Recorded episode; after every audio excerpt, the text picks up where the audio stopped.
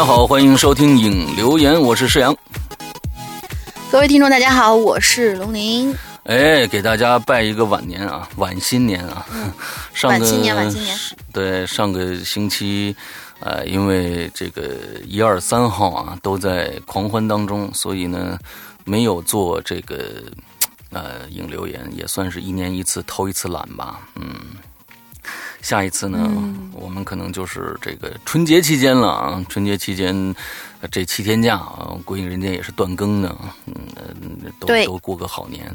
每年可能只有这么两次一定断更的时间，一次是十一七天假，一次是这个春节七天假。那我们今天又今年呢加了一个三天假，这这个元旦啊。你怎么不说五一呢？五一啊，五一三天假。哎，我那那时候看了，其实就是，假如说这三天假呢，正好放在这个啊。这个星期六、星期天啊，那那有可能是吧？就就就就偷懒了，就偷懒了。能跨过这个这个星期六、星期天，哎，那我们可能就做引流言了。对，所以这个希望大家谅解一下吧。嗯，呃，二零一六开始了，那希望大家呢都有一个好的开端啊。那像我们的大玲玲就有一个很好的开端。啊，把自己嫁出去了，嗯，之后啊，这个啊啊，对，完了之后谁嫁给谁？我怎么不知道？啊啊，你不知道吗？哦，对对对，真的我不知道哎，这事儿。他他他不是被把你你是不是把我卖了？你说 他不是嫁出去了，他是这个找着工作了啊，找着工作了啊，在他在前一段时间也不能说是找着工作了吧，就是休息了一段放大假放够了啊，休息了一段，休息一个很长的一段时间，将近三个多月的时间啊。完之后呢，现在呢，终于又开始了辛劳的工作啊。之后呢，比较辛苦，嗯，这个也大家也知道，北京这个交通啊，这个距离啊，每天上下班很长时间啊，非常的辛苦。那在这儿呢，呃，石阳和龙鳞呢，也祝所有在工作战斗在各自的工作岗岗位上的鬼友们啊，这个辛苦了啊！祝大家新的一年里有一个好的。呃，只能挣挣更多的钱啊！赶紧单身的赶紧脱单啊！呃，这个这个在一起的赶紧结婚啊！结婚的赶紧生孩子啊！生孩子的赶紧抱孙子啊！好，不是生了孩子的赶紧三年抱俩。哦哦哦哦哦，是这样子。这个是比较响应号召的一件事，对吧？响应号召是一件事儿。其实我们觉得我们的政府也是特别鸡贼的啊！这个 反正不管你这个生不生。生，反正我先把这个呃晚婚的这个假给你取消了啊，就就就就干这种事儿特别着急啊，特别麻利，特别雷厉风行啊，就怕占着便宜。大家嗯，反正这个也挺有意思的啊。好，那咱们今天呢进入正式的节目里边啊。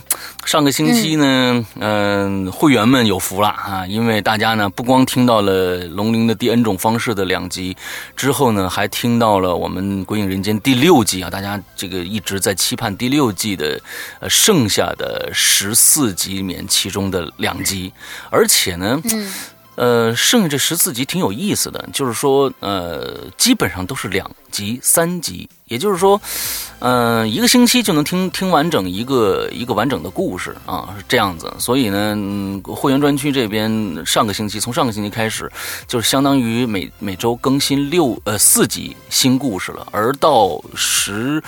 下下个星期开始，呃，第 N 种复仇方式开始更新三集了，就每一周更新三集，再加两集，第六季的话，就每天大家几乎都能听到新故事。一共每个星期更新五集，为什么更新频率这么快呢？跟大家可以解释一下，会员的朋友们，就是说，呃，因为呃，我是想让大家在过年前把第 N 种复仇方式更呃听完了。啊，这这个别别吊着胃口。那这个呃第六季呢，因为都是小故事啊，你不不涉及到牵挂，一个星期可能最多一个半星期就能听完一个故事。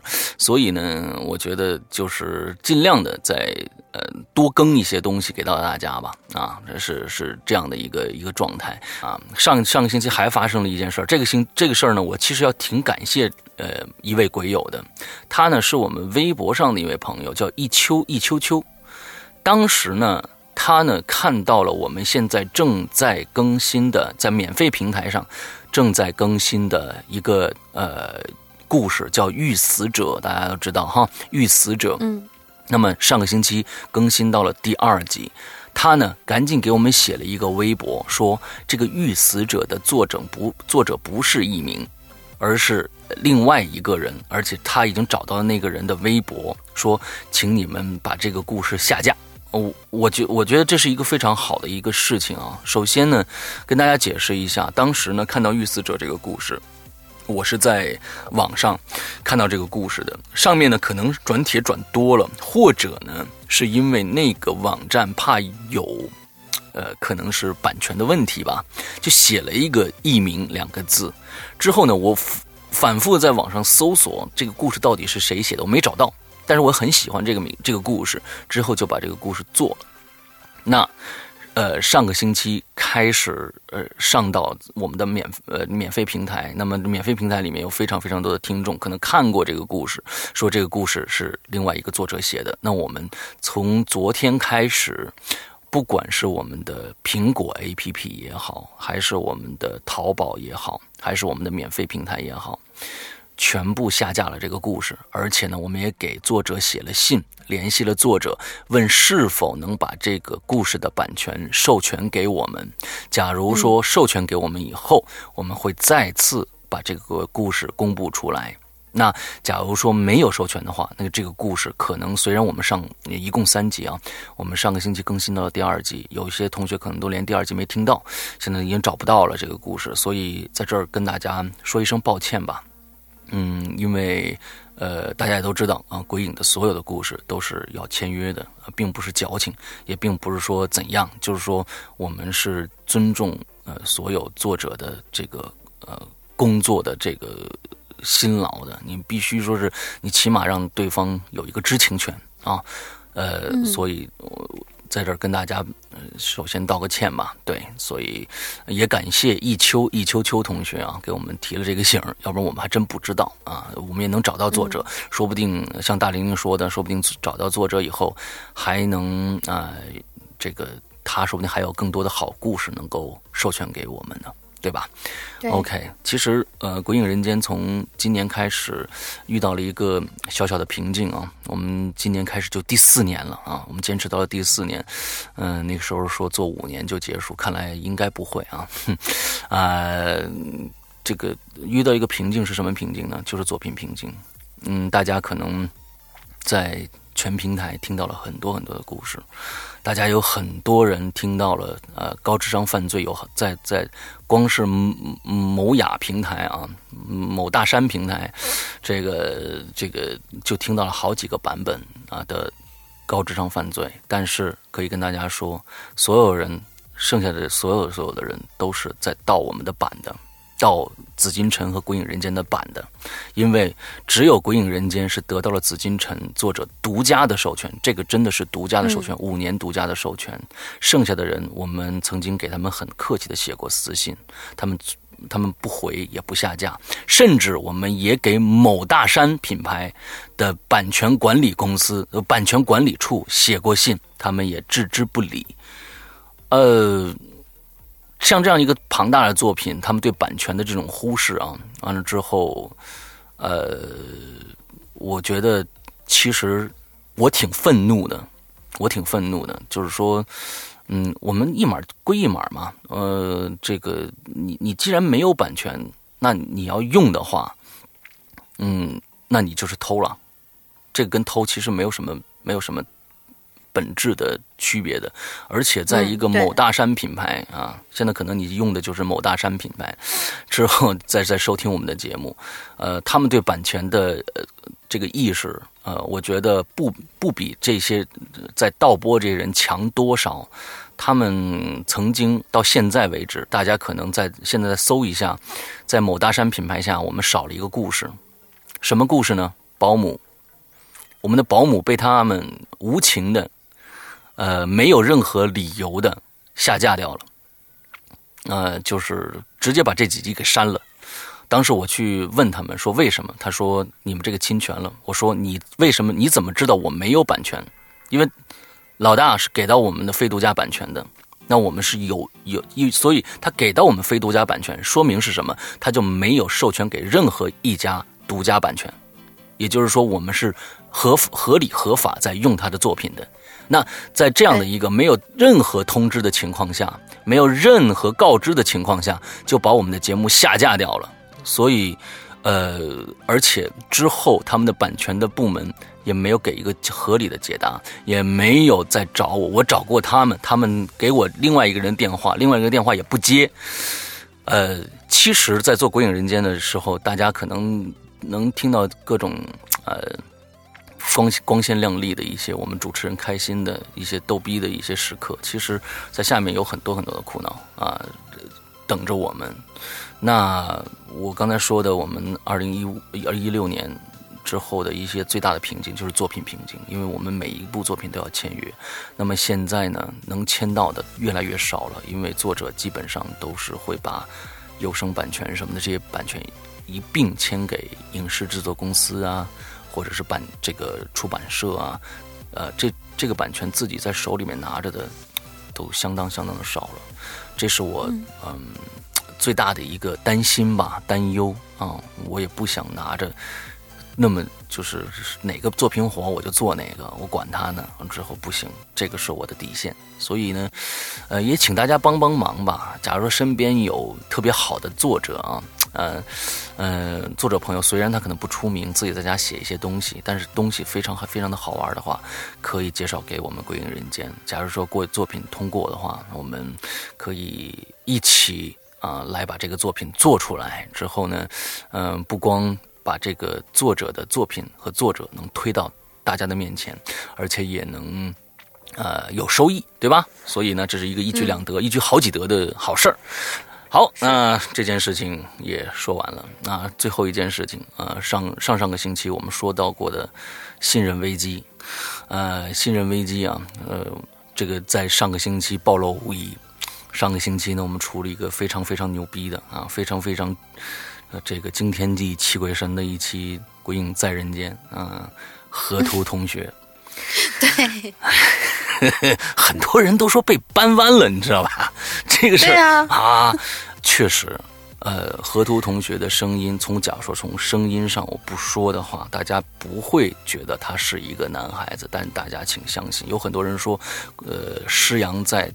弄做噱头有意思吧？我我找一个特别特别像女的人来说说这个说一期节目啊，硬说他是男的，那我有意思吧？对吧？我也最开始说了，我说没有加任何的变声器，这真的就是河图同学本来的声音，所以呢，嗯，就是这个样子的啊。假如你被搬弯了的话，那很不幸，但是这是个事实，请大家相信这一次这一期节目没有造任何的假啊，没有造任何的假。对，因为龙陵就有这样的这个朋友在身边。嗯，不，不是，不是我的朋友，他是我的校友。哎，嗯，就是，而且还是一个挺红的一个人。我们学校出了。不少红人啊，什么嗯，就是他名字叫做刘柱，大家可以去搜一下，就是这个人。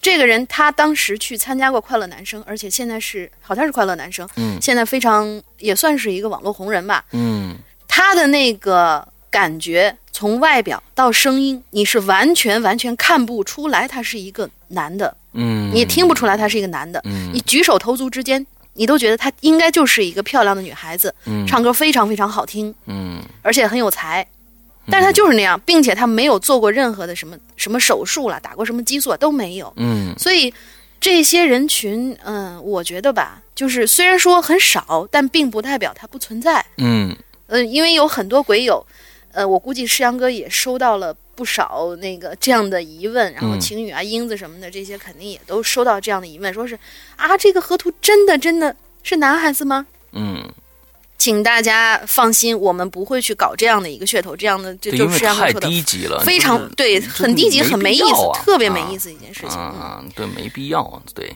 对，大家就就就就。听就好了，而且大家很多人就把这个听这个故事的重点转移到这个性别的上面来了，啊，真的是啊，没必要啊。那故事也非常非常好听啊，我觉得最恐怖的故事是那个晚上梦游的那几个女的，我天哪，我觉得实在是那个太瘆人了！我要是在宾馆碰着那么一帮家伙，我天哪，我我打死他！而且还是一帮一帮，还是一帮，对，一帮，这太无聊了。我我在我我我就在想，他们不是一个叫什么，就是那种，比如说，呃，我们经常有那种 UFO 研讨会，然后什么研讨会，他这个确定不是在宾馆。召集的一个梦游研讨会吗？谁知道呢？OK，好的，我们那今年今天的主题开始了。我们上个星期的主题是什么？来，龙玲介绍一下。我们上个星期的主题呢？这个这个主题是石阳哥想出来的，因为我们上上期的主题就是从故事里面爆出一个主题，就是千万不要相信那个叫什么提着粉塑料袋儿，然后就是怎么怎么样的一个男的。嗯，然后我。我就看到石阳哥给我发那文件里头，他那个题目就是这么写的。我说，我说，哎，这题目好啊，简单直接。嗯。然后石阳哥说，嗯，那下期我们就做一个，呃，不要相，呃，就是那个不要相信，还是不要靠近，嗯，长发及腰、穿黑衣服的女的。啊。其实当时我知道他是在开玩笑，因为我经常就是那样打扮。嗯。然后他是。所以这是我一个切身的体会。嗯。嗯，你你是在时刻在暴露你收这个逆徒是非常后悔的一件事，是吗？对对对对，非常非常的后悔。但是，嗯，但是我我翻过来我就想啊，我说是，哎，这个题目其实抛去玩笑之外的话，它没什么不好，因为，呃，你那个就是这一次的那个引流言，因为他的那个提案是我写的嘛，我是这么写的啊，就是说是，嗯，当他长发及腰的时候，你真的敢娶吗？哦。就是我们纵观影视还有书，头发都作为一个特别的元素存在于每一个恐怖桥段里。就是像以前小轩窗理不尽的乌黑三千烦恼丝，已经呃是一个美人的必要符号，但是现在却逐渐变成了各种鬼魅怨气的载体。从六十年代的怪谈中用长发缠死负心汉的亡妻，到九十年代震惊全球的影。全球影迷的贞子，到浑身长满黑毛的蛇，还有黏腻的劲婆啊！当然，这个可能石阳哥不知道这个梗，这是《盗墓笔记》里面出现的一个东西。然后还有那些水槽里啊，嗯，浴室里啊，嗯，就感觉头发这个东西，仿佛已经变成每个女鬼的标配了。嗯，所以我想问问大家，对头发有没有恐惧？嗯，当然，就是这个后面我还加一个括号啊，就是说，如果你是和理发师的恩怨情仇的话，那就咱们完了另开一逗比帖就得了。嗯嗯嗯。然后，除非你跟这个理发师还有其他的意想不到的那种诡异的事情发生啊啊啊！我们所以说呢，我们这这一期的就是说，意思是说说不逗逼，呃，主主要是恐怖，是吧？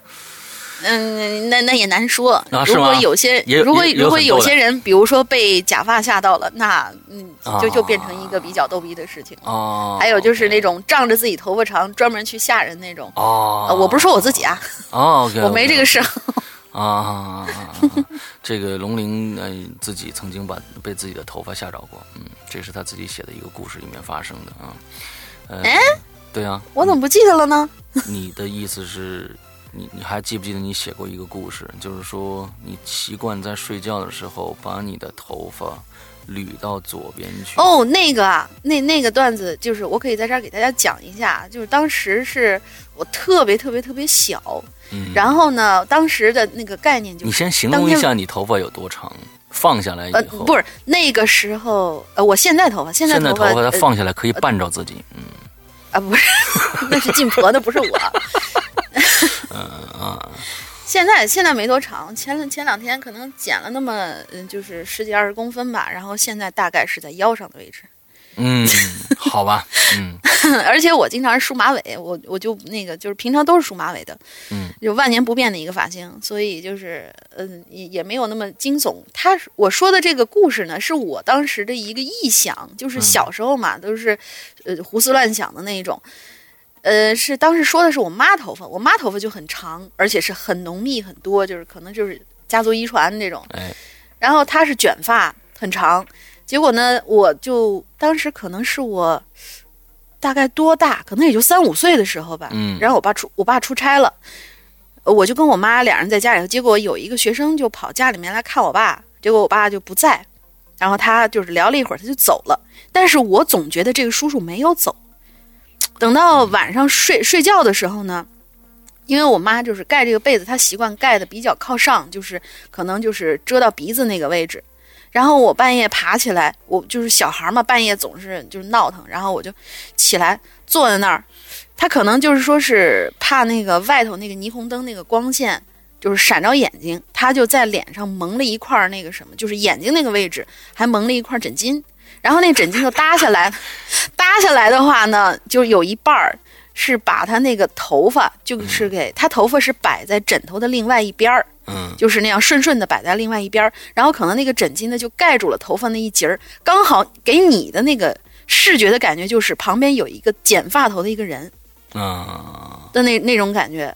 然后我就黑乎乎的，我就坐在那儿，然后我就摇我妈我说妈，呃，我说是。我说我我要看看被子里是谁。我妈说你神经病，你赶赶紧睡。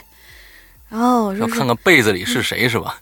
啊，对，我就我就在想，那个剪发的那个人是不是那个叔叔又跑回来想对我妈做什么？哦，对，然后就是就是就是，我就把那个旁边的那一截儿被那个枕巾隔出来的那个，呃，因为枕巾也是白的，枕头也是白的嘛，然后就看看起来就特别像一个短发的一个人，然后他可能就是比。正常人躺得更靠下一些，他只有头发是露在外边的，然后那个发型还特别像那个，就是走的时候那学生那种蓬蓬的那种发型。嗯，然后我说：“我说妈，快起来，快起来，这这有人有人。”然后我妈说是：“哎呀，没人，你干啥呢？你大半夜的。”嗯，因为你想那个一一一个一个妻子带着一个小女儿。就是独自在家，他心里也害怕。你说小女儿突然，而且小孩本来眼镜就低，然后他突然晚上你说说说这种话，其实我估计做妈心里也害怕。嗯，然后这事儿就在我的呃印象当中留下了一个其实不算阴影吧，就是觉得很玄妙的一件事情。我到现在也不知道那一截到底是不是我妈头发，还是确实有什么东西出现。别多想了，别多想了，就是不是啊？嗯。对，所以前两天那个石阳哥让我去说，哎，你要不要试试写写那个类似《鬼火集》啊，或者说是，呃，怪藏这样的稿子？我说啊，那我就写写一下这个故事吧。但是可能当时写的太玄乎，没把故事说清楚，然后就实际上给 pass 掉了。对对对对，写的那简直就跟这个故事是判判若两个啊，那根本不是。那个是真的有点悬，你可以理解成为里面就是真的有一个人躺在旁边那种感觉。好吧，我们今天来看看我们的鬼友们都给我们留了什么，不管是恐怖啊，还是逗逗逼的故事啊。好，第一个，哎，世阳哥，你还没说呢，你对头发为什么有这么大的阴影呢？我对头发没有的这么大的阴影啊，我我你说过，你你你你说过，你觉得就是那种其实披着长头发的那种人，我的害怕，我的我的我的阴影其实真的真的真的真的真的来自午夜凶铃。啊真的是来自《午夜凶铃》，就是在以前对对长头发一点儿这种恐惧感不是完全没有的，就是看了《午夜凶铃》以后还没有，直到有一次，这个是非常搞笑的一个故事啊，呃。我我爱人呢，我大学同学嘛，我爱人同班的。呃，之后呢，当时呢，我是在学校搞了一次《午夜凶铃》的专场，在大礼堂里面啊，做了一次专场，《午夜凶铃一》啊，《午夜凶铃二 A》《午夜凶铃二 B》两个三三个电影连放，一才卖我记得好像十块钱吧，还是五块钱，忘了啊。嗯，之后呢，搞了那样一个专场啊啊，之后。大家都非常非常看的非常，那都那个那个，大家可能还没有感感受过一个五百多人的礼堂坐满了以后，之后呢惊叫声此起彼伏的这样的一个状态啊，呃，这个我一共我一共在在在小礼堂搞过两次影展，一次呢是这个惊声尖叫一二三，第二次呢是这个午夜凶铃一二三啊，就是一二 A 二 B 啊这样的一个两次，两每次都是这个。惊叫声啊，那个此起彼伏。我在前面，我在最前面一排，我坐着，我看着后面，我非常有成就感。然后我吓到大家了啊，吓到大家，太好了。你有什么成就感？这片子又不是你拍的。哎，不不不不，导一个。你要想，你要想，你要想，在当年我我上大学那个时候啊，嗯，九几年那个时候，大家很很少，那时候可能，呃，看片子的人呢，或者在在大学里面看片子特别不容易。特别不容易啊！不是每个像像我们现在拿手机直接就看了。那次那时候在在大礼小礼堂，每个每个星期放电影都是呃，就是在在团委啊或者在什么的有职务的人呢组织一下，大家去看一下就完了。之后呢，我呢就是做了两次这样的一这个这个这个电电影展播。当时呢，嗯，做完《午夜凶铃》以后啊，恐怖片就被禁掉了啊，说不能看了啊，不能在小礼堂这种公开的地方放恐怖片了啊。第一次这个惊声尖叫还好啊，原来这个广电总局的那个是是是从你这儿演头出来的，是吧？哎，对对对，好吧，好吧。之后呢，看完以后，我那个时候我已经看那个片子看了很多遍了，但是没有那根筋没有转过来，就长发披在前面的时候，那根那根筋我没有转过来，还没有感觉到恐怖，直到有一天，我和。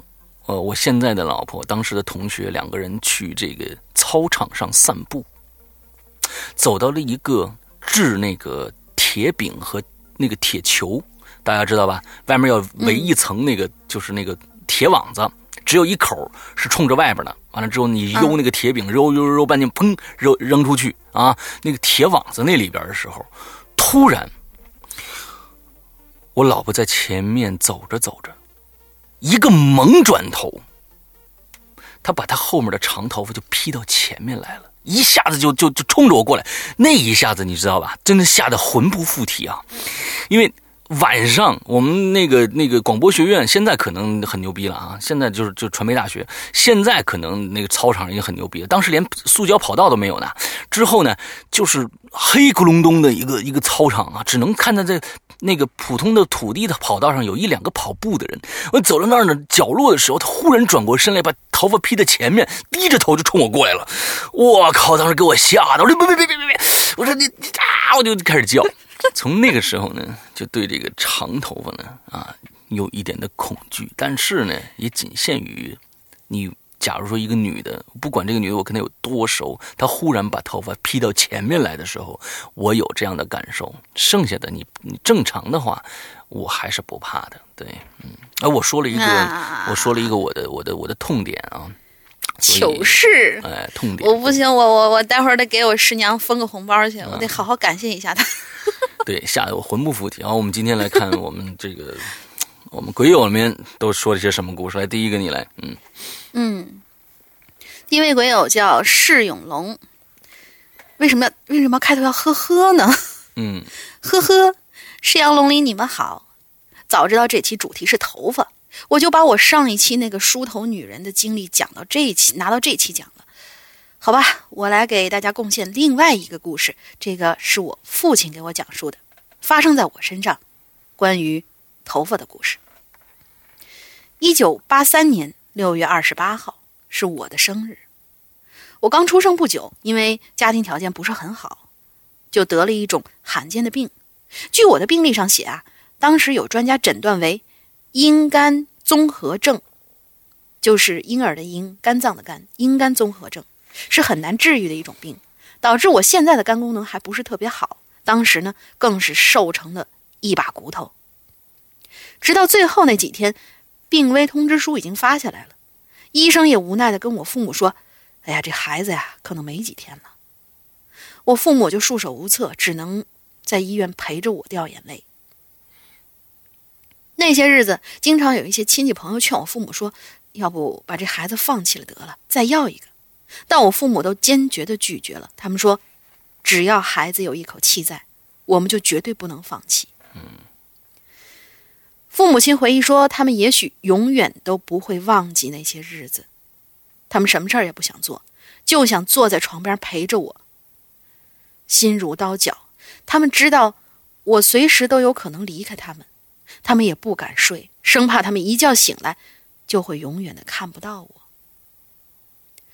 一九八三年的八月十四号，父亲说：“那一天永远的铭刻在了他心里。”那天晚上是轮流轮流到父亲陪床，因为几天没合眼了，就在万籁俱寂中，握着我的小手，忍不住打起了瞌睡，仿佛就像是抱着我走在一片乡村泥泞的土地上。父亲说他知道他在做梦，但这梦是非常真实的，真实到他怎么都醒不过来。现在回忆起来，还是如在目前。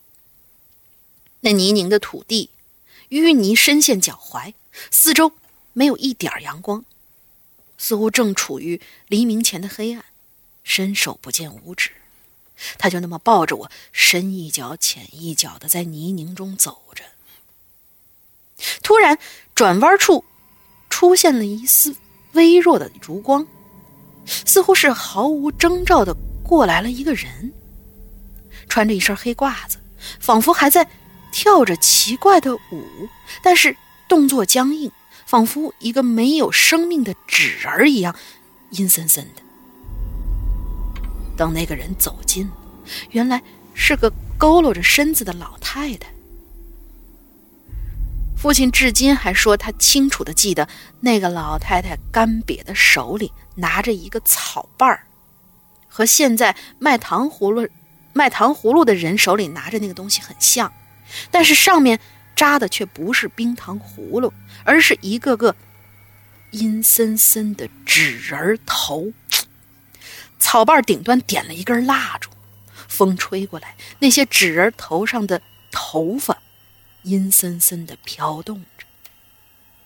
那个老太太的眼睛就像画在纸上的，比例非常不协调。她看着父亲怀中的我，走到跟前，平静的声音不含一丝感情：“小伙子，我收胎发。”你有吗？我父亲就觉得莫名的厌恶起来，就说没有，然后就快步从他身边走过去了。从他身边擦过的时候，借着那烛光，他就看到那老太太另一只手里头提着一个小塑料桶，桶里竟然都是血乎乎的头发。这个时候，他听见身后那个老太太怪异的咔。咔的笑了几声，莫名其妙的就说了一句：“嘿嘿嘿，给我抬发，你会容易很多。”父亲就突然害怕起来，不敢回头看个究竟，抱着我就加快脚步往前走。前面的路越来越难走了，还下起了小雨，鞋什么的，鞋也不知道什么时候跑丢了。就在这时候，突然一个小小的纸人儿。在前头挡住了父亲的去路，父亲硬着头皮踩过这些纸人，继续往前走，但那些纸人却如同锋利的尖刀，插扎穿了他的脚板，钻心的疼。父亲顽强的抱着我，一步步朝前走，耳旁似乎不时有声音对他说：“给我抬发，你会容易很多。”这个时候，前面仿佛出现了一丝黎明的曙光，父亲就这样抱着我，一步一步朝那丝曙光的光亮走去。这时候，父亲突然惊醒了，已经是满头冷汗，眼睛向时钟一瞟，是十二点十分。父亲顿时一个机灵，已经是一九八三年的八月十五了，而那天。正好就是农历七月七，鬼节。第二天开始，仿佛不药而愈，我的身体就奇迹般的好转了。没过多久就出院了，连医生都说：“哎呀，这简直是个奇迹啊！怎么可能呢？”但是据母亲说，似乎也正是从那年起，正值盛年，一顿能吃三大碗饭的体壮如牛的父亲。身体却莫名其妙的一年年的差起来，到了现在，还是多病缠身。他总是开玩笑的说：“也许啊，他真的在梦里用自己的寿命跟我换了命啊。”但他说，即使真的这样，那也值了，因为那些日子，他和我母亲看着病入膏肓的我，却束手无策的时候，也确实恨不得我的痛苦能转移到他们身上，用他们的生命。注入我的身体，延续一点，延续我一点一滴逝去的弱小的生命之火。OK，嗯，最后一句我觉得不用念了啊，这个有点打扰这个气氛啊。我觉得真的是，呃，天下父母心呐，真的是不容易。对对对对，我觉得最伟大的，这就是呃，人类最伟大的力量就是这个，父母可以用一切来来去换取呃孩子们的幸福啊，乃至生命。我觉得这真的是非常伟大。嗯，这故事非常的好。对，嗯，收胎发啊，胎发就是小孩刚刚生出来的时候那个绒毛。嗯，对对对，现在好像还有好多朋友都在做什么胎毛笔，就是为了把那第一撮头发做成一个笔，然后作为纪念什么的。哎哎，胎毛笔。好，我们下一位朋友呢，雨化云啊，他说呢，这是个这个故事呢是真实的，是一件真实的不能再真实的故事，一听就是假的。嗯，此处应该有音效。对，他说还说此处应该有音效，就是我的冷笑嘛，对吧？对对对。就一般说呢，这个故事是真实的，是一件真实的不能再真实的故事的时候，这一定是个假的。我们看能假到什么程度？来啊！你可以这样对待我们的羽化云，人家好在现在也是风云人物。哎，羽化云同学啊，我为大家讲这个故事呢，发生在我的身边。先说一段与这个故事没有关系的事情啊。我朋友呢开过一家理发店，生意还算可以。店里边呢也经常有顾客来这个接头发啊。这种接头发呢，具体的我也不太懂。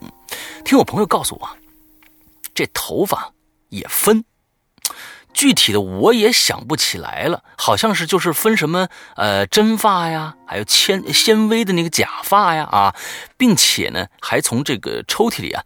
当时还从抽屉里拿出来两种假发让我摸摸看，不过这纤维的假发一摸就能摸出来，特别硬，就像好几天没洗头一样。哎，但是呢，特别的滑，特别的顺啊，丝毫没有打结分叉的情况。而这个真头发呢，很细，摸起来很柔软。我这朋友啊跟我说啊，说这真头发。要的就是这个自然的感觉，啊，肯定是要那种没染烫过的头发啊，最自然的啊。如果稍微有一些动过这个痕迹呢，那就不值钱了。嗯，我记得呀，我手里的这根头发，当时他拿着这个头发啊，手里这个头发直径大概是四公分，直径啊。应该不是直径长短吧？一撮不是一撮哦，一撮啊，这根他说这根头发直那对直发的话，它不是他直发的话，应该是直一片一撮或者是一片儿发片儿，就是接上去的那一种。OK，直径大概四公分，哇，那那很很很长的一团一一撮了，应该是四公分很长了。就长度呢，应该是六七十公分的样子。哇哦，那跟你的头发差不多了，龙玲。呃。没没没没没，不至于不至于这么过分啊！你你的头发现在有多长？呃，不知道，我我等会儿量量。但是 六七十分六七十公分应该很长很长了。然后我心想呢，半米多了。对啊，我心想这个年代留这么长头发的女生常见，但是这么长头发啊，这么多头发这个女生常见，但是这么长头发。一次没动过的啊，这么留这么长的头发，一次都没动过的不常见。就是说，留这么长头发，它也不烫啊啊，不染呐，或者怎样的啊，甚至是罕见。其实这真人的头发，你摸着会有一种瘾，让你不自然的去从上到下的摸。嗯，这是什么瘾呢啊？我就问朋友，这头发哪儿来的呀？你不行，要不然你。卖给我吧，哎，我头发，我我这朋友啊，倒也不隐瞒，直接就说了，嘿，这死人身上的。那天我在那南方的一个山区里边啊，这个我的朋友呢去这儿旅游收的，是一个二十多岁的姑娘，剪头发的时候呢。已经人都已经死了，但是身体还热乎着呢。我连忙就问了，我说：“哎，大兄弟，你这这你能下去手吗？”我朋友干脆就说：“，这人家都说卖了，我还能怎么着啊？再说了，我花了很少的价钱买这头发，如果有人来接呀，最起码翻十倍的价。”这是我头一次对头发产生恐惧。设想一下，一段头发从死人头上剪下来，再接到活人头上的时候，想想身上就发毛。所以呢，每次我去理发店的时候，都是看看有没有假发，然后呢过去啊摸一摸，简单的闲聊。咱们进入主题。啊，这哦，这才进入主题，我的天哪，好家伙！但是上面这段也也是蛮恐怖的，其实细思极恐那种。你你是啊，你肯定，你真头发，不管是死人的还是活人的，他一定是这个那个人身上的。血液和这个物质产生的东西，它不是假的。那我觉得你不管死人都挺，这这这这你你你你摸上去，我觉得反正是还是挺挺挺渗人的啊。其实它跟指甲什么这些东西是一样的，就是在不断生长的一些假肢的一些东西嘛，对吧？所以嗯嗯好，我们来正式听这个羽化云的故事啊。他说我的老家在山东的一个小县城，县里边呢要搞城乡结合，很多农村。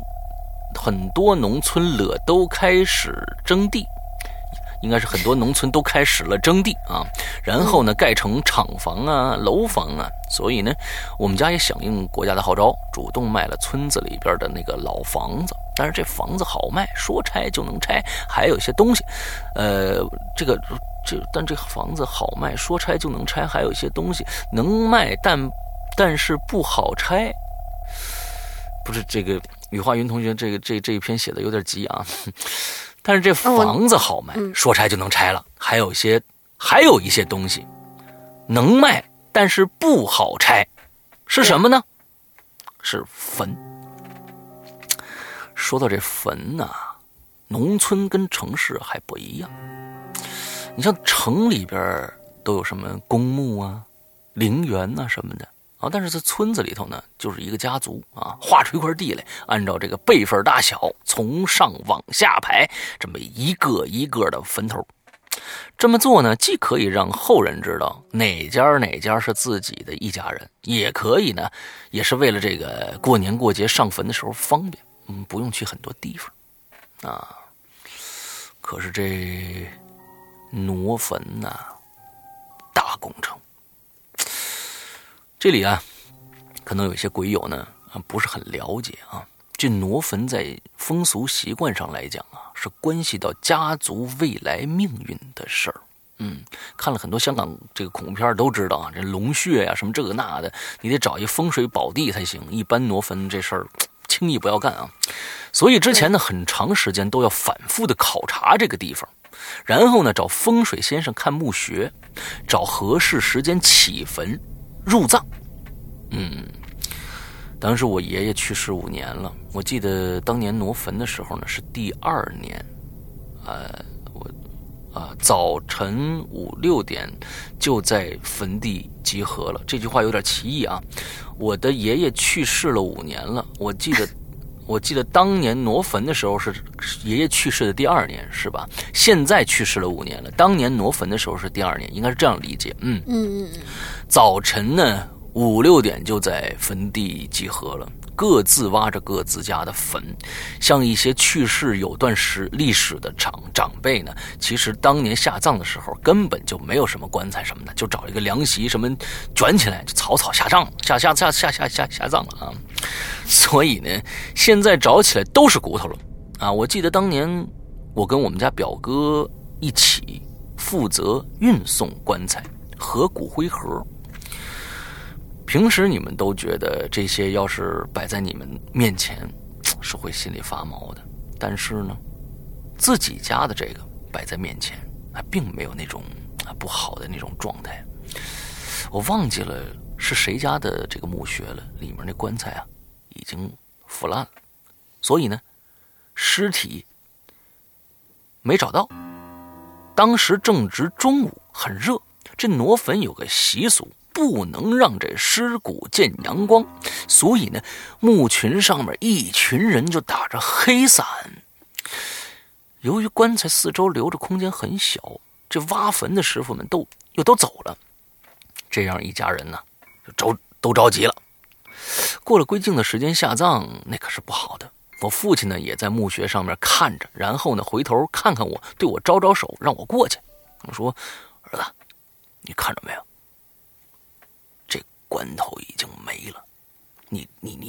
能下去。你下去先把是那个下水罐子找上来。哎，在这给大家解释一下什么叫下水罐子。我们那里的风俗啊，就是人下葬的时候要在头灯的位置放头顶的位置吧，应该是，我觉得是要在头顶的位置放一个装水的罐子。反正什么意思我也不清楚，但这个东西很灵验啊。举个例子，有些人家过得好，拿出来的罐子呢里边必必须必然是清水；有些老人死了有几十年了，里边还是清水呢。那。那些那有些人家过过得不好呢，拿上来的罐子，你看吧，要么水水干了，要么这个罐子就裂了啊！我记得我爷爷的棺材抬出来的时候啊，棺底流水，还有青蛙、鱼在泥水里边，然后看罐子，水能见底，都夸我爷爷这墓穴是难得的宝穴。我的天哪，还能养鱼吗？这个这个我真的是啊，我觉得。挺挺挺挺挺棒的，嗯。回到正题，我当时也没有犹豫，直接就跳下去了，拿着小铲铲子，一点点的刨着土，寻找着下水罐子。就在我刨土的时候，突然觉得地上滑滑的。我当时也没在意啊，那以为是常年的木板腐烂透了，然后呢继续挖。过了一会儿，我听到“当”的一声。我又往前捅了捅，心中一笑，嘿嘿，看来是找着了。我迅速的清理四周的土，然后把罐子抱出来，偷瞄了一下，看看里面还有没有水。但是我发现里面没水，倒是有几绺头发。本想拿出来看看的，但是出于对别人家的尊重嘛，我就直接把这个。罐子递上去了。当我准备上去的时候，突然脚下一滑，因为这棺材已经没有棺头了，我就一下子就从前面的棺头摔到棺材里边去了。这里的棺头不是棺帽，就是棺材比较大的那一个头。当时也没想太多，就支着地坐起来了。我。刚准备站起来，突然觉得手上有什么东西就被缠住了。我拿起来看了一下，是头发，很长的一绺。当时我也不知道怎么，举起手来给上面的人看了看。我父亲看到我手里头发之后，让我不要把手里的头发弄掉了，然后把我拉了上来，拿着打火机点了张纸，烧了，说让我忍忍。然后呢，就开始烧我头上、手上的头发。大热天的，本来就热，加上这么一烧，当场我就晕过去了。后来呢，我问我父亲为什么这么做，他就说那天找罐子，你猜的是祖宗的头。呃，你铲的吧？是不是？还是怎样？你猜的是祖祖宗头？这个这个不太理好理解啊。时间太长了，尸体从棺关头里边出来了，你的你在墓穴摔倒本来就是不好的征兆，竟然还让头发缠住了。如果我不用纸烧头发，你的小命早就没了。后来想想也确实后怕，不管是不是迷信吧，宁可信其有，不可信其无嘛。像我这种无神论者都解释不了为什么头发会缠在我的手上。好了，这次故事讲完了，谢谢大家收听啊！石阳哥，龙玲姐，祝你们永远年轻。嗯，好，谢谢。你这故事真的是真的吗？嗯，嗯，我觉得真实度还是比较大的。嗯，也算算是有真实度的这种。呃，我觉得这个。头发，但是这个里面都没有讲到尸体去哪里了，只看到了头发，这个是我最大的疑问啊。那这这个可能也是一个一个悬疑点吧。嗯，尸体没了，头发还在。OK，好。而且那罐里头的那个那那那没有水，然后有那么多头发，那是怎么回事？怎么钻进去的呢？罐子里头。嗯，那个我倒觉得，假如说头发长的话，那粘在罐子里面激流，我觉得不可能放在罐子里头。是啊，那尸体都没了，一定是有人碰过的。那碰过的话，这个头发没了，我觉得倒还好说。这头发在那罐子里倒还说，因为尸体没了嘛，所以尸体去哪了？这是一个最大的悬疑点。但是是被盗墓了还是怎样？嗯，不晓得。下一个故事。好吧，下一个故事是小黑猫。石阳哥好，龙吟姐好，我是小黑猫。说到头发，我就再给大家讲一个我大学时候的事儿吧。我们宿舍里头，我和另外一个姑娘 Y 头发比较长，是长发过腰的那种，而且我们俩呢又属于比较作，我们都会有一个睡前运动，我会把头发弄到脸跟前，伸着两只手。嘴巴里头发出呃呃呃的声音来吓唬我室友，你这真是作死！我跟你说，我就怕这个。我跟你说，嗯，那小黑猫，你们可以组团去吓石阳哥，没关系，我可以提供他们家地址。嗯，特别是 H，因为他胆子很小，反应又特别大，而 Y 呢跟我方式不一样，他和 H 是上下铺，因为他是上铺，所以每次熄灯以后，他都会把头倒栽过来，让长长的头发垂下来。同时，嘴巴里头发出特有的咯咯咯的笑声。此时呢，H 也会非常应景的啊的大叫，捂着被子，然后我就和 Y 哈哈大笑，然后结束我们的睡前运动，去睡觉。啊，这样不是会睡不着吗？就都精神了啊。嗯嗯，诡异的事儿来了。某天半夜，H 就被一阵。咯咯咯的笑声吵醒了，他睡眼惺忪的看了一眼，就发现这 Y 倒栽着头，长长的头发垂下来，正在咯咯的笑。H 就没多想，以为 Y 又想吓他，说：“哎呀，H 你死啊！别闹了，我困死了。”然后就扭过去睡了。第二天我们还把这个当玩笑，呃，第二天他还把这个当玩笑讲给我们听，并且还嘲笑外但是外一脸诧异的说。我昨天晚上睡得很沉，根本就没醒过来。再说，大半夜的，大家都睡呢，我倒栽头吓你，怎么可能呢？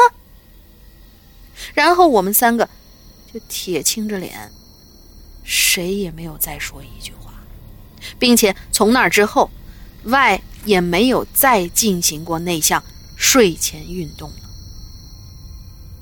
或许。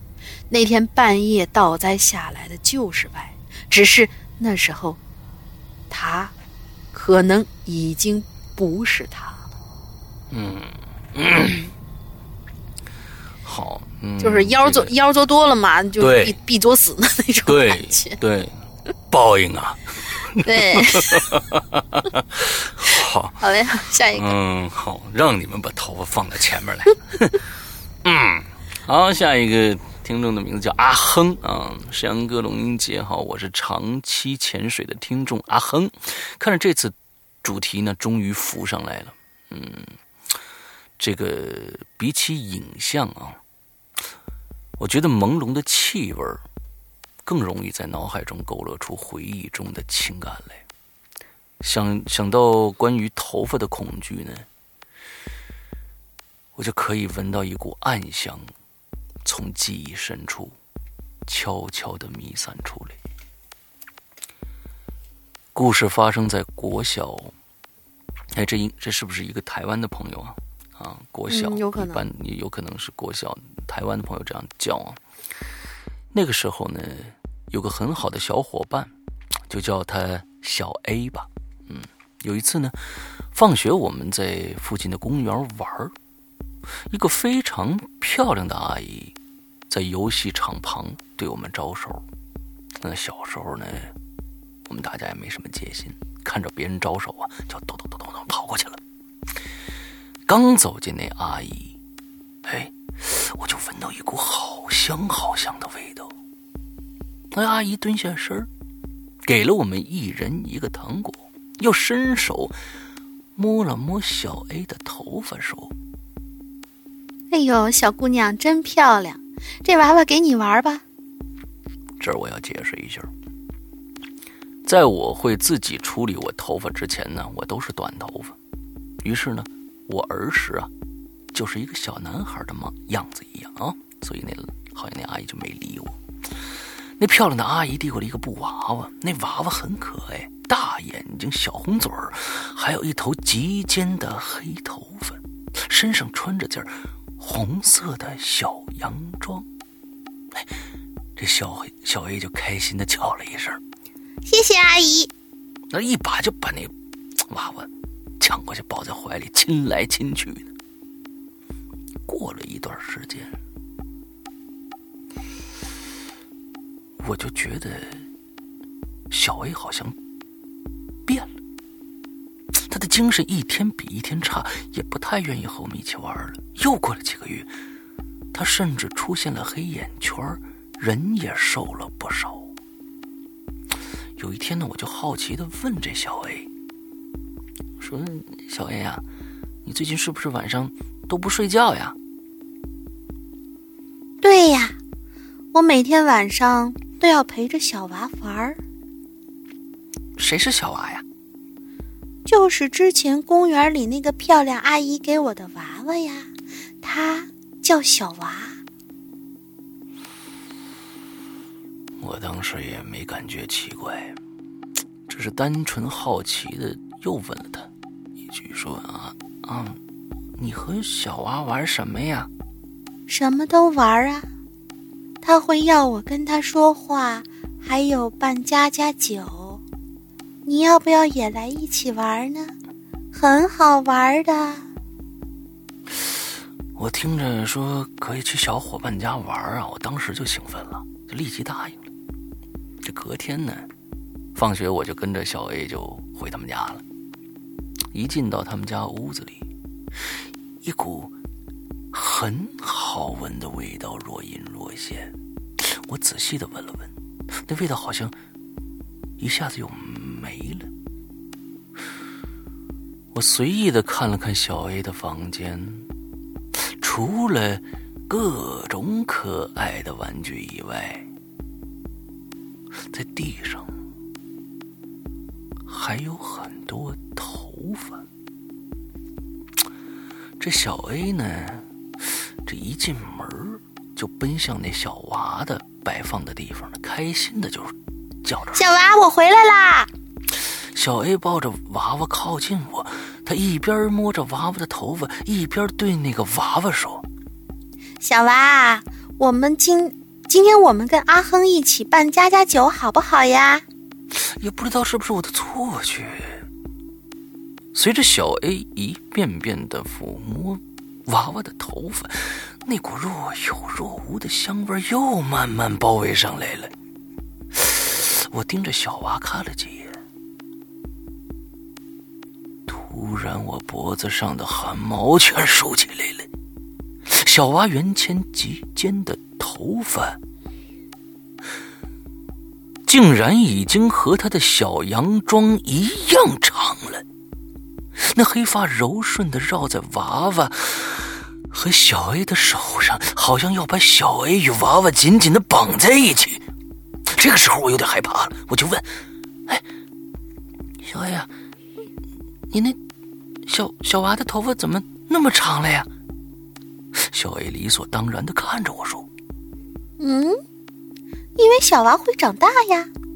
好了，阿亨，我们来玩扮家家酒吧。这个时候，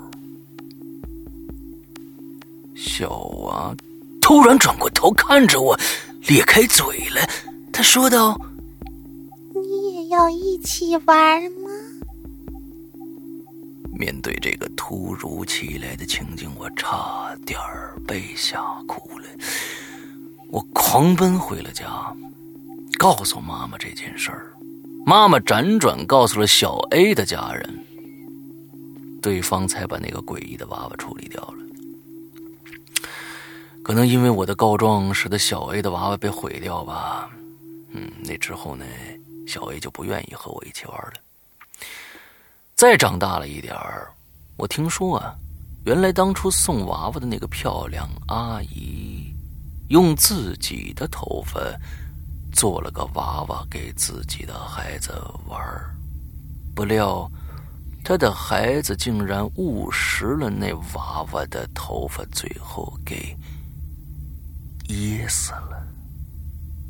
漂亮的阿姨疯了，可她还是很爱小孩子，时常出来送一些水果、糖果啊，还最重要的就是，他还会送娃娃。嗯，哎，这个还差一句。对了，小黑房间当时的味道呢，似乎和那个漂亮的风阿姨身上飘出来的是一样的。嘿嘿嘿嘿嘿，这个我觉得，对，那个那个味道根本不是什么香水的味道，嗯，是那头发的味道。但是大家细想想，头发怎么会有香味呢？这其实挺瘆人的。嗯，另外还有一个就是我们的这位鬼友，他当时发这个帖子的时候，他好像配了三张图，但是那个图当时在我的那个网页上是叉儿打不开，所以这位鬼友如果听到这期节目的话，把你那三张图再放上来一下，他好像拍过那些那个娃娃的照片，好像是这样的。哦，是吗？就是就是他当时在某几个段落的时候，就是描写了这个娃娃的样子以后，他后面有括号说是见图几图几。哦，所以我觉得他应该是可能有配图的那种。图槽坏了，看来啊，这个嗯，对对对，然后大家那那那个这个这个同学再再给我们小亨再给我们传一次这图片啊。对对对，OK，好，接下来这个故事开始。下面这位鬼友叫做 J J Queen 七七，Jack 啊，不知道啊，这个我就不知道英不知道是不是英语啊，Jack Queen 什么东西七七啊，Jack Queen 七七，嗯。哎呀，能不能别提伤心事儿呢？最近不知道为啥头发都掉一半了，心疼。虽然掉一半之后头发还是很多。你为啥用东北话来说呢？你你已经知道这个是一个是一个不是不是不是我我我一看他那个开头那个写法，就感觉特别像东北话。啊啊啊！好吧。关于头发这个话题呢，我想到两件事儿。一件是发生在我读高二的时候，一件发生在小的时候。先来讲讲我高二时候发生那事儿吧。一上高中之后吧，我就鬼压床不断。那可是奇怪的是，我几乎不在晚上鬼压床，都是发生在中午。嗯，那天晚上，好像是刚看完澳网决赛，还兴奋着呢。到了三点还在玩手机，我就看见手机上的时间显示的是三点二十一分。这时候，楼上突然就咚咚咚的响了起来。我没在意，就继续玩自己手机。可那咚咚咚的声音还在继续，我有点烦了。我心里想着，楼上住着老大爷、老婆婆，也真是精神好啊！大半夜的干啥呢？这咚咚咚的声音持续了有十几分钟，接着又是拖家具的声儿，吱吱嘎嘎的声音特别的大。合着这老两口这半夜搬家呢？正想着，就一阵高跟鞋的声音，啪啪的响起来了。我瞬间就脊背发凉了。楼上以及楼上的隔壁住的都是老头老太太呀，这高跟鞋是啥情况啊？还是三更半夜？于是我就爬到了我妈的房间，踹走我爸，跟我妈一起睡了一宿。到第二天呢，我依旧玩的那么晚。又是在三点左右的时候，这高跟鞋的声音又啪啪的响起来了。啪啪，你咋老啪啪的呢？人家没写这俩字儿，你咋老啪啪的呢？嗯，自带自自自带音响，自带音响。嘎哒嘎哒的嘛，咋啪啪的？那不是高跟鞋啊？那是那是拖拉板子是吧？对呀。万行万行吧。但是这次只有高跟鞋的声音。结果那天晚上我就被鬼压床了，我是头一回在晚上被压呀，压的时候还出现幻觉了，或者说有可能是梦吧，就感觉到有一女的平躺在我旁边，小声的对我说：“阿姨教你弹钢琴吧。”我我觉得莫名其妙，虽然被压着，还是默默的翻了个白眼儿，挺好。因为我并不觉得害怕，因为我梦里头还有其他的人，这人是加引号的。这里呢要扯到一个题外话，这哥们儿在我高中三年里头，几乎每次都会出现在我梦里。这个梦点的结局是他把那个女的给请走了。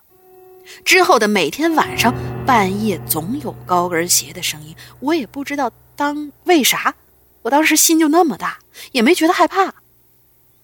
等到寒假快结束的一天晚上，我爸出差了，我就和我妈在我房间睡。可到半夜的时候，楼上的高跟鞋的咯咯咯的声，呸，呃，叫什么？嘎哒嘎哒是吧？嗯，还不如啪啪的呢。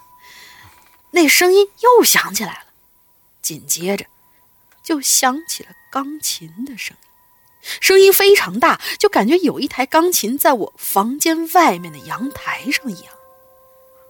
而且还有一种是。幼儿园老师在教小朋友唱歌时弹的那种感觉，弹的就是小星星。那当时我就死巴大了，我这这栋楼根本就没人学钢琴呐，还是半夜还弹小星星。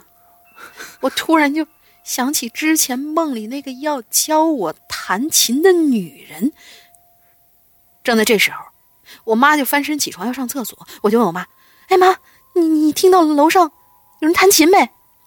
我妈说你有病啊！大半夜哪有琴哪有琴声啊？我就说那你最近有没有听到有高跟鞋的声啊？还有拖家具的声？我妈就白了我一眼。你要楼上俩大爷大妈谁穿高跟鞋啊？你有病啊！因为我妈睡眠比睡眠比较浅，一点点的声音都会把她吵醒，所以我还是相信她不是在骗我的。后来呢，妈妈看我精神状态不好，就请了个师傅到家里来。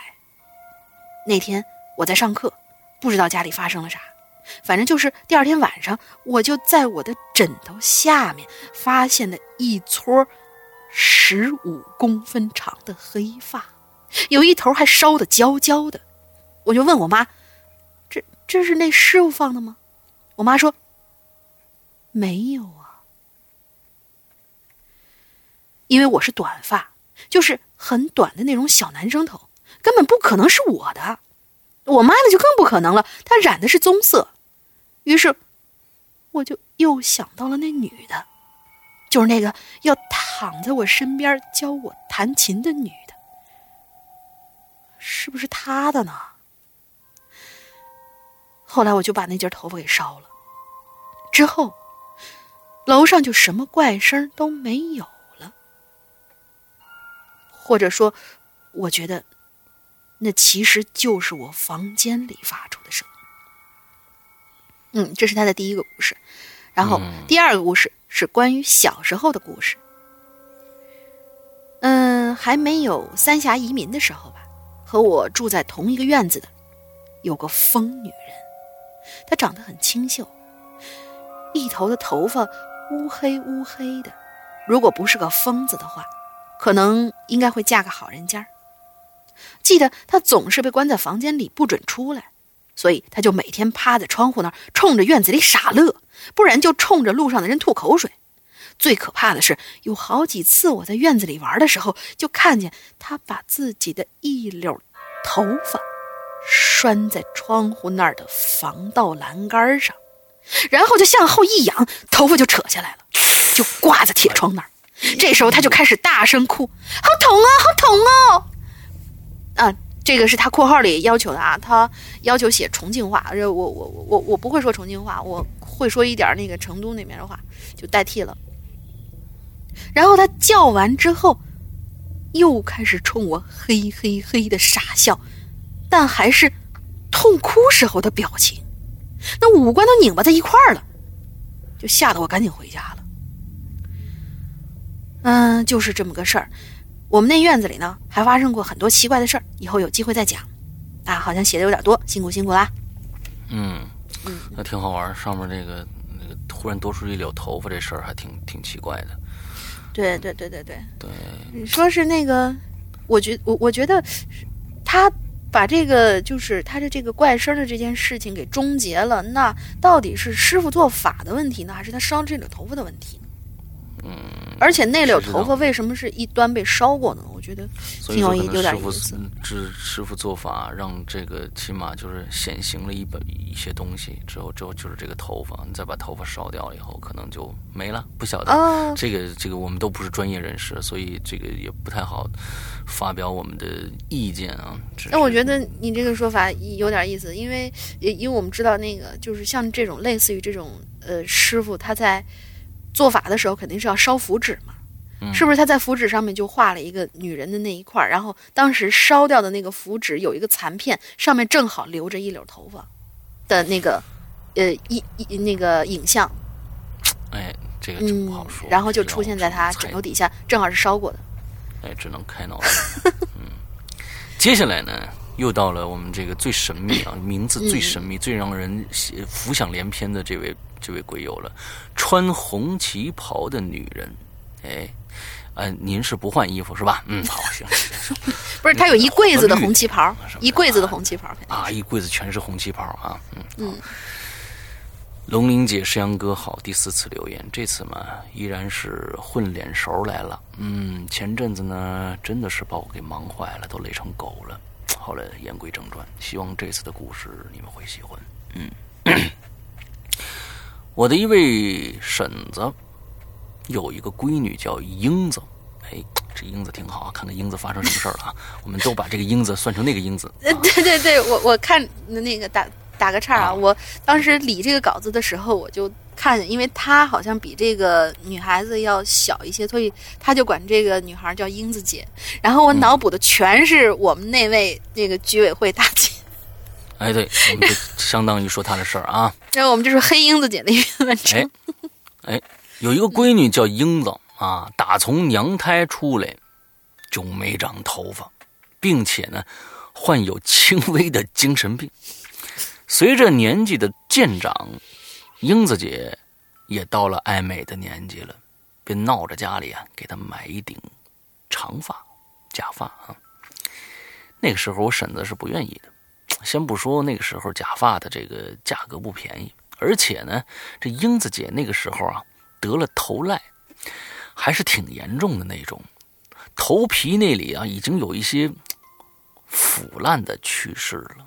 哎呦，这故事还挺挺挺挺挺恶心的啊！嗯，还经常能看到有苍蝇围着她头转，但是实在是架不住英子姐的这个折腾，婶子最后还是给英子姐买了一顶假发。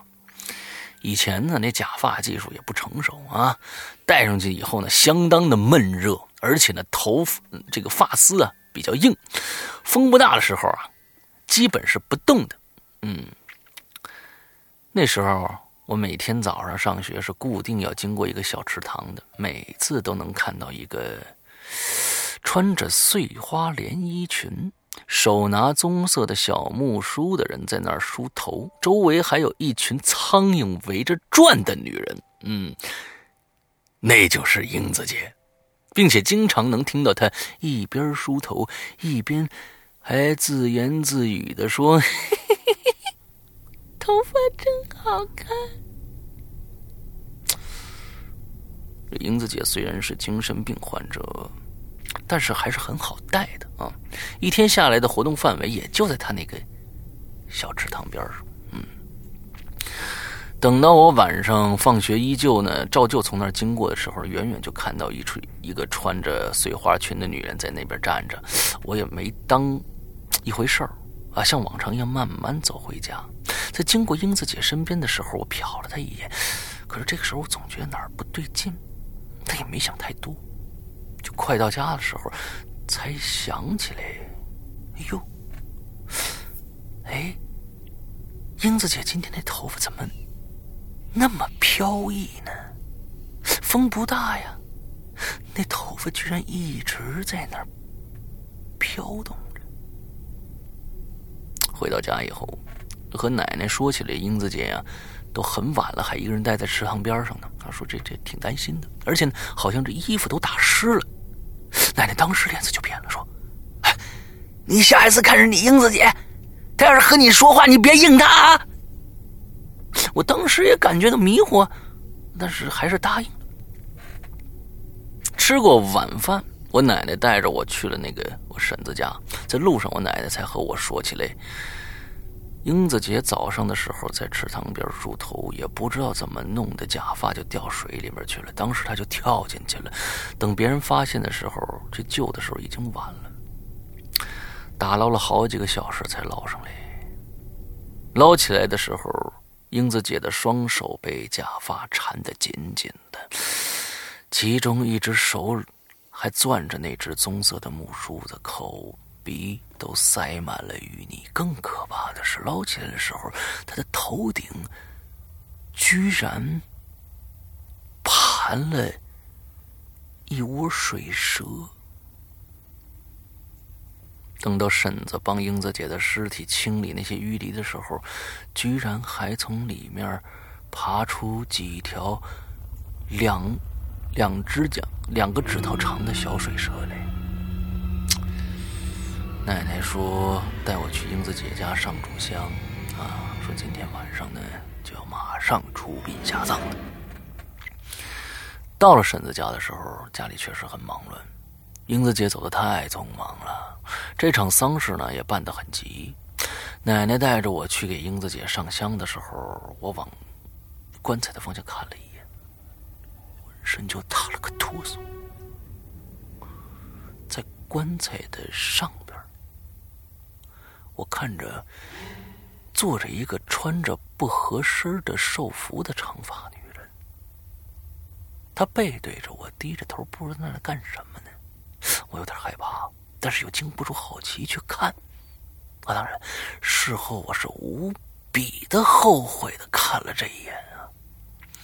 你说人怎么就那么好奇呢？真真的是好奇害死猫啊！在我换了一个角度，往棺材那里瞄一眼的时候，我看到那个女人手里拿着一顶假发，另一只手里拿着一个木梳，正在不停的梳理那顶假发。当时我就傻了，她手里拿的那是是假发，那头上的是什么呢？突然间，她。头上的头发动了一下，我吓得收回了眼神，安静的等着奶奶上完香，就搀着奶奶先走了。事后我回想整件事啊，那个棺材上的女人大概就是英子姐。那个时候，她头顶上会动的头发，可能就是水蛇吧。真相如何，我已经无从考证了。最后插一句题外话，石阳哥之前有一期说门与门之间最好是不要对着的，然后我就去留意了一家我家的门，突然间发现我卧室的门是正对着厨房的门的，而且还是那种一分不差的对着，两扇门之间的距离还很短，就是两步路的距离。之前还没觉得什么，听了这节目以后，忽然有一种淡淡的忧伤，怎么破呢？对了，还有一点就是那个灶台还正好对着我的床头。好了，最后还是祝《鬼影人间》节目越来越好吧。只有两步路，对吧？嗯，还对着这个厨房的门，这个怎么破呢？而且是灶台在厨房上，对灶灶台对床头好像也。不是特别好，在厨房的门口，你挂一个门帘儿就好了。嗯嗯啊，挂一个门帘儿，为什么有很多的家里面过去都爱喜欢在门上挂一个门帘儿呢？有这个作用的啊。回去找一块非常漂亮的小布啊。过去我记得在我小的时候，有一段时间啊，我非常小，在幼儿园的时候，那个时候呢，呃，幼儿园的阿姨啊，还有我妈，他们都特别。实行一种东西，就是自己绣东西，自自己绣门帘儿，哎，绣各种各样的什么小猫、小狗啊、小孩儿啊，哎，绣门帘儿，自己把它挂在上面，哎，加一个门帘就好了啊，这是解决的办法。再说了，你有什么可怕的？你不是穿红旗袍的女人吗？只有你下别人的份儿，没有别人下你的份儿哦。嗯，太黑了，太黑了。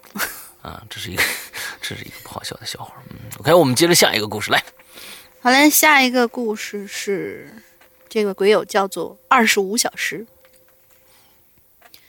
两位主播好，这是第二次在《鬼影人间》留下自己的经历了。第一次是在浩浩荡荡的校园诡异事件期间，只可惜动手太晚，写了两段经历，马上就要被读到了。结果，嗯，这个话题结束了。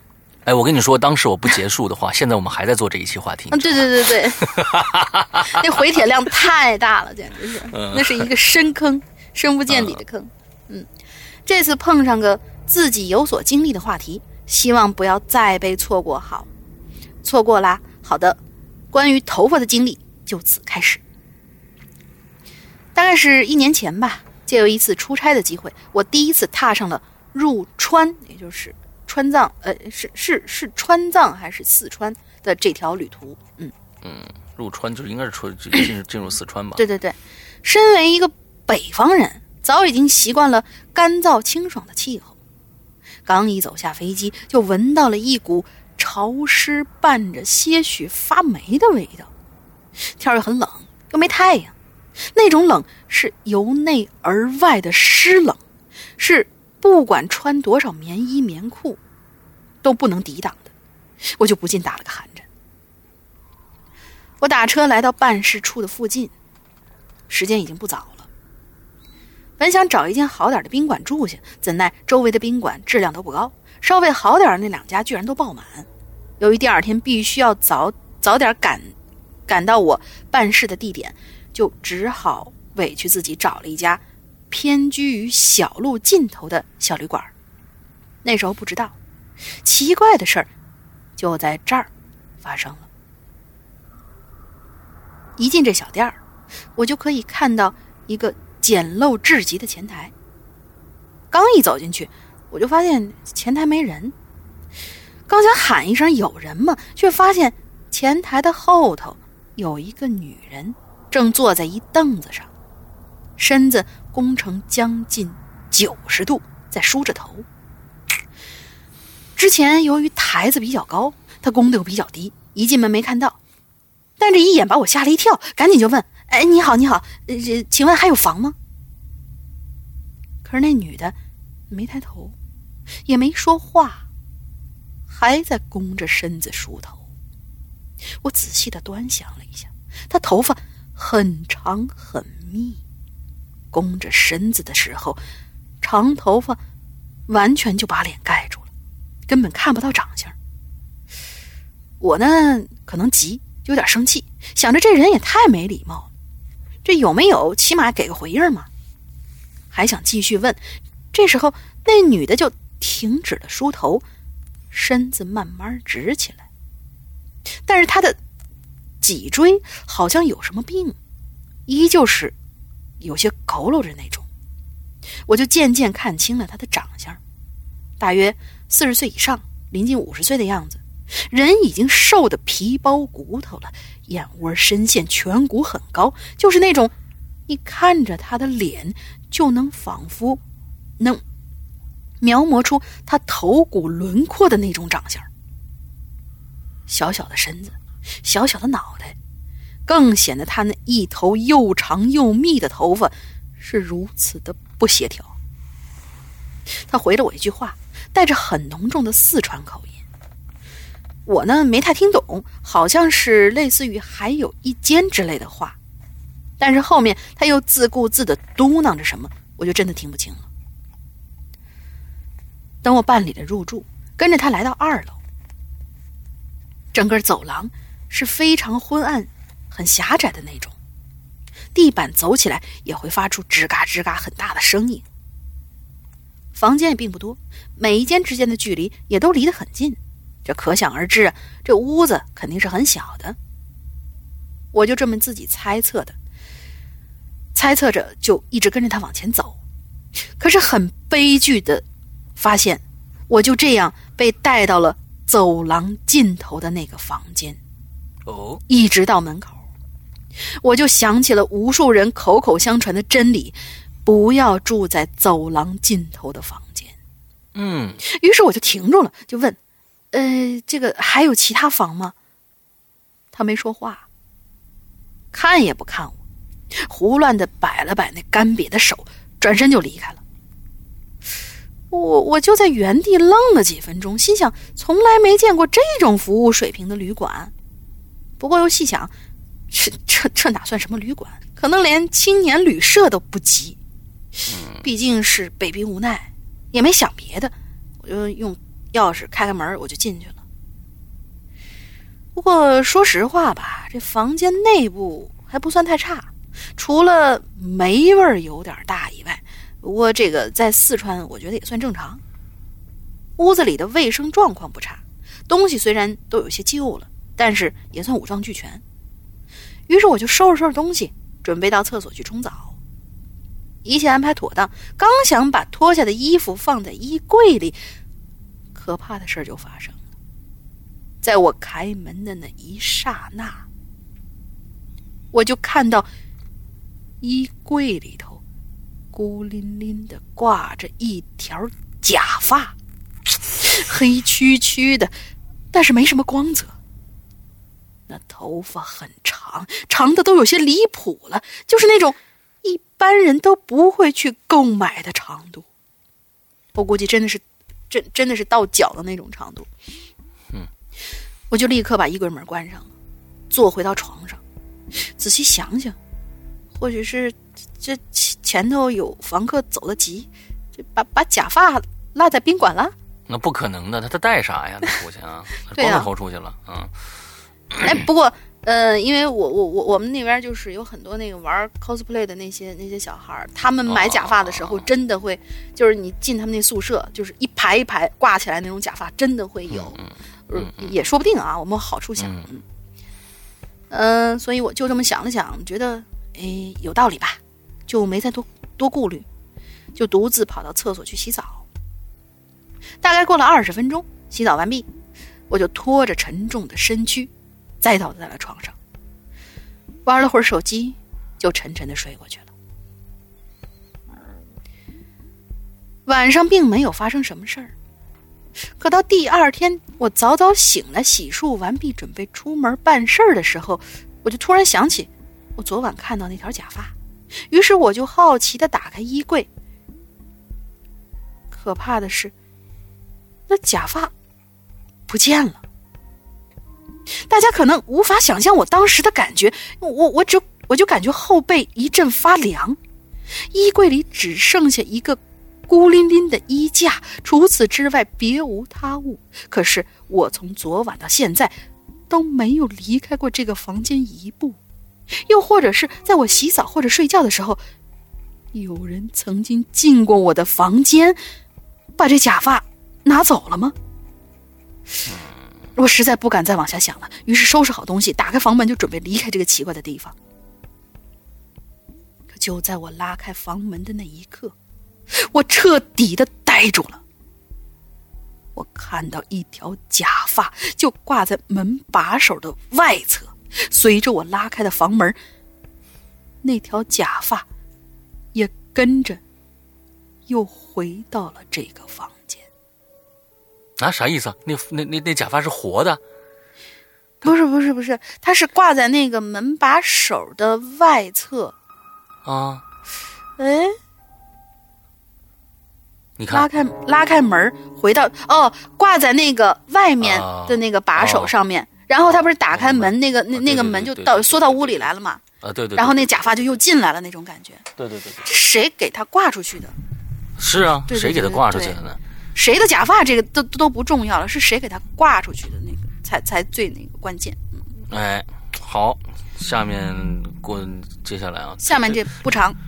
这不长，那我就跟下下下下个连连在一起吧。嗯，那那那你连最后一个最后一个一起念吧，因为最后一个更不长，但是细思极恐，我觉得有点。一次，呃，对，三个故事连着。嗯，依山傍水观天蓝，这位鬼友啊，那叫依山傍水观天蓝。他这个故事非常非常的短。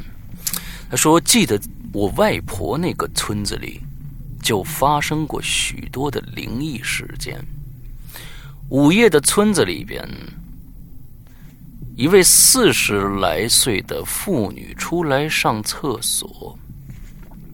这个时候，她听到另外一个女人对他说：“你相不相信一根头发可以勒死一个人。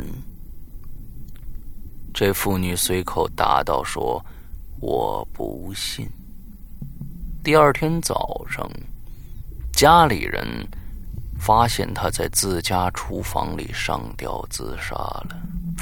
后来来了一个提着药医药箱的法医过来检查时，发现他的脖子下还有一道细细的勒痕。嗯，其实这个故事就讲完了。对，一根我觉得我觉得应该是是还有一道细细的勒痕。啊，就是除了绳子那一道之外，还有一道。OK，嗯，这个这个理理解对，就可能是自杀并不是第一现场，而是第二现场。嗯，对对对，这个意思对，嗯。接下来呢，就是我们上个星期极富中争议的一位同学河图，他又留了一个故事啊。前天呢，有个同学在画一个披散着长发的女孩。大家都知道河图是学国画的啊，现在在北京学国画的。嗯，前几天呢，有个同学在画一个披散着长发的女孩，线呢已经勾完了，正在给头发上颜色。他用毛笔沿着勾出来的线墨线一点点的分染，画着画着，一条线。跟着他的笔动了，他很诡异啊！用用笔尖呢，又去拨弄那根偏移了的线，那线好像从画中出来一样，有了实体。他就继续拨弄，竟然扯出一扯出一根半米多长的头发来。这个这个这个想起来其实挺挺挺恐怖的。嗯，假如说是我们一个一个恐怖片的话，我觉得这个桥段还没有用过。一个人在画画，画一个头发，忽然他头发就变成真的了，之后就拔出来，哇，嗯，哎，这个，嗯，这个脑补起来还挺好玩的。接着他说这只是一个恶作剧。嘿，好，我最近发现呢，班里除了我以外，还有几个人也知道《归隐人间》啊。这恶作剧的主犯呢，就是从这期留言的主题找到了灵感。嗯，我算是从犯啊，头发是我提供的啊，嗯。哦，看来你们是真是做了一个这样的事情啊，头发是你提供的，完了之后另外一个人在是让另外一个人在画嘛，那主意是他出的啊，没，嗯，这个这个就不知道了啊。嗯，他说呢，将近三年了啊，他我的头发已经过腰了。嗯，我对其本身呢，并没有什么恐惧感，前提是它们长在人的头上。啊，接着讲下面这故事啊。白虎剑，号称北京后花园、京平八景之一的神灵千峰，就这里，只是有时候山里的虫子会有点多。哎，这个今天今天河图的这个文笔跳跃性非常的大啊。嗯，开始逃犯，嗯，完了之后及腰，之后跳到了白虎涧。嗯，有一年秋天，大概是初中的时候吧，爸爸带着我和我朋友，还有他的一个发小去白虎涧玩。顺着泉泉水往上走啊，市场呢能看见树枝间结着大大是时常啊，时常能看见树枝间。结着大大小小的这个蜘蛛网，网中间的趴着绿底儿红纹的蜘蛛，最大的一只，算上腿比我的手掌还要大，不小心碰到那蛛丝就会粘在身上，很难弄掉。白虎涧上面最陡的一个地方叫一步难行，经过十八潭，爬上天梯就到了。在天梯下边不远的地方呢，有一个别有，就是有一个别有，呃，就是天梯下面不远处是还别有洞天啊。附近有一棵号称樱桃王的树，我们找了好一阵儿，也没认出是哪一棵来。别有洞天的洞，其实是由几块巨大的岩石堆积而成的，钻出去后就是一片开阔的空间，于是便以别有洞天命名了。在经过洞里的时候呢，我看见前面飘着几根线，他们反光了才发，他们是因为他们冲着光反光以后才发现这几根线的，差点撞上去。顺着向上看去，山涧间结了一只一张这个蜘蛛网，一半在阴影里，一半在一半在从岩石缝中透进来的光里。这张网有些奇怪，它的蛛丝粗细不一，深浅也不一样。那几根线呢，就是从网的边缘垂下来的。我这才发现，嘿，它们好像是黑色的。朋友伸手摸了摸，没有粘性，轻轻一拖就扯下，轻轻一扯就就扯下来了，一头还连着一些蛛丝网。我们凑近看了看，发现那是一根头发。再仔细观察那蜘蛛网，它的一部分竟然是由头发组成的，蛛蛛丝裹着发丝，结成完美的网状物。没有看到有蜘蛛在附近。我们绕过它，就钻出了洞口。爬天梯的爬天梯的途中呢，我前面是了个烫了卷发的女人，她头发里好像挂了只有很多长腿的虫子。我叫了她一声，那女人就腾出一只手把虫子摘出来，念叨了一句：“嗨，蜘蛛嘛。”很淡定的一甩手。扔进旁边的草丛里。这故事就写完了。嗯，嗯，这个故事需要大家，呃，打开想象的脑洞，去想象一下，在这个别有洞天里面发生了什么。这可能能想象出无数个结果来。对对对。所以，所以啊，大家好好去想一想。今天我们的最后一个故事，作者的名字叫生生。这句话，呃，他这个故事呢，就是一句话。他说：“我遇到的恐恐怖的事儿，什么恐怖的事儿呢？是我每交到一个女朋友，不管长发还是短发，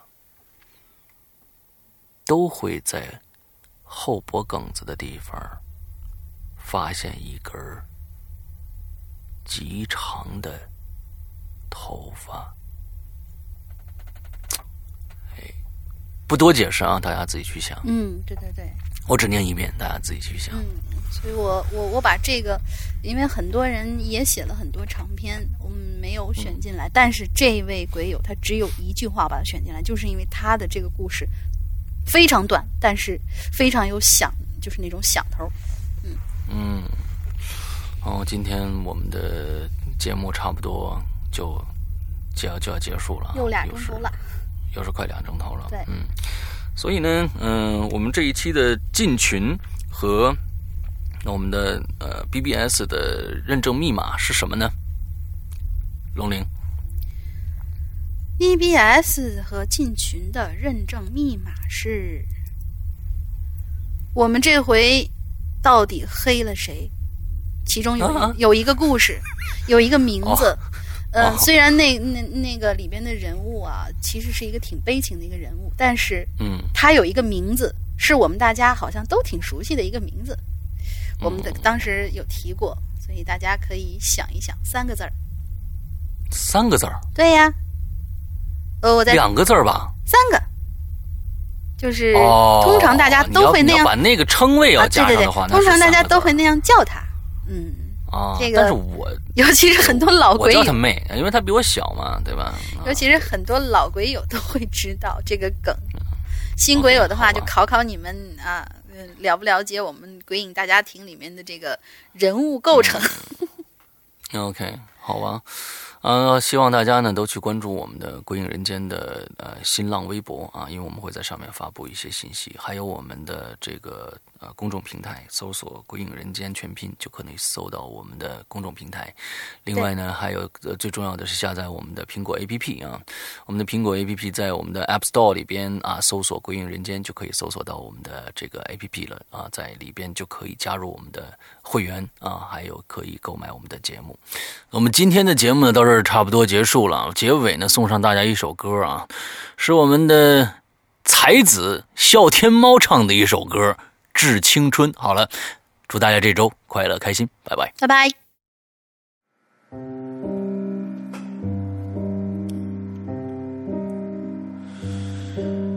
他不羁的脸像天色将晚。他洗过的发像心中花艳，短暂的狂欢以为一生绵延，漫长的告别是青春盛宴。我冬夜的手像滚烫的誓言。你闪烁的眼像脆弱的信念，贪恋的岁月被无情偿还，骄纵的星星烟消云散，疯了，泪。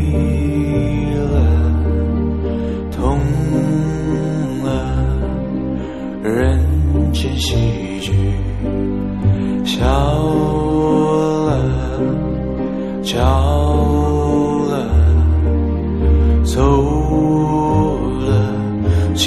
青春离去。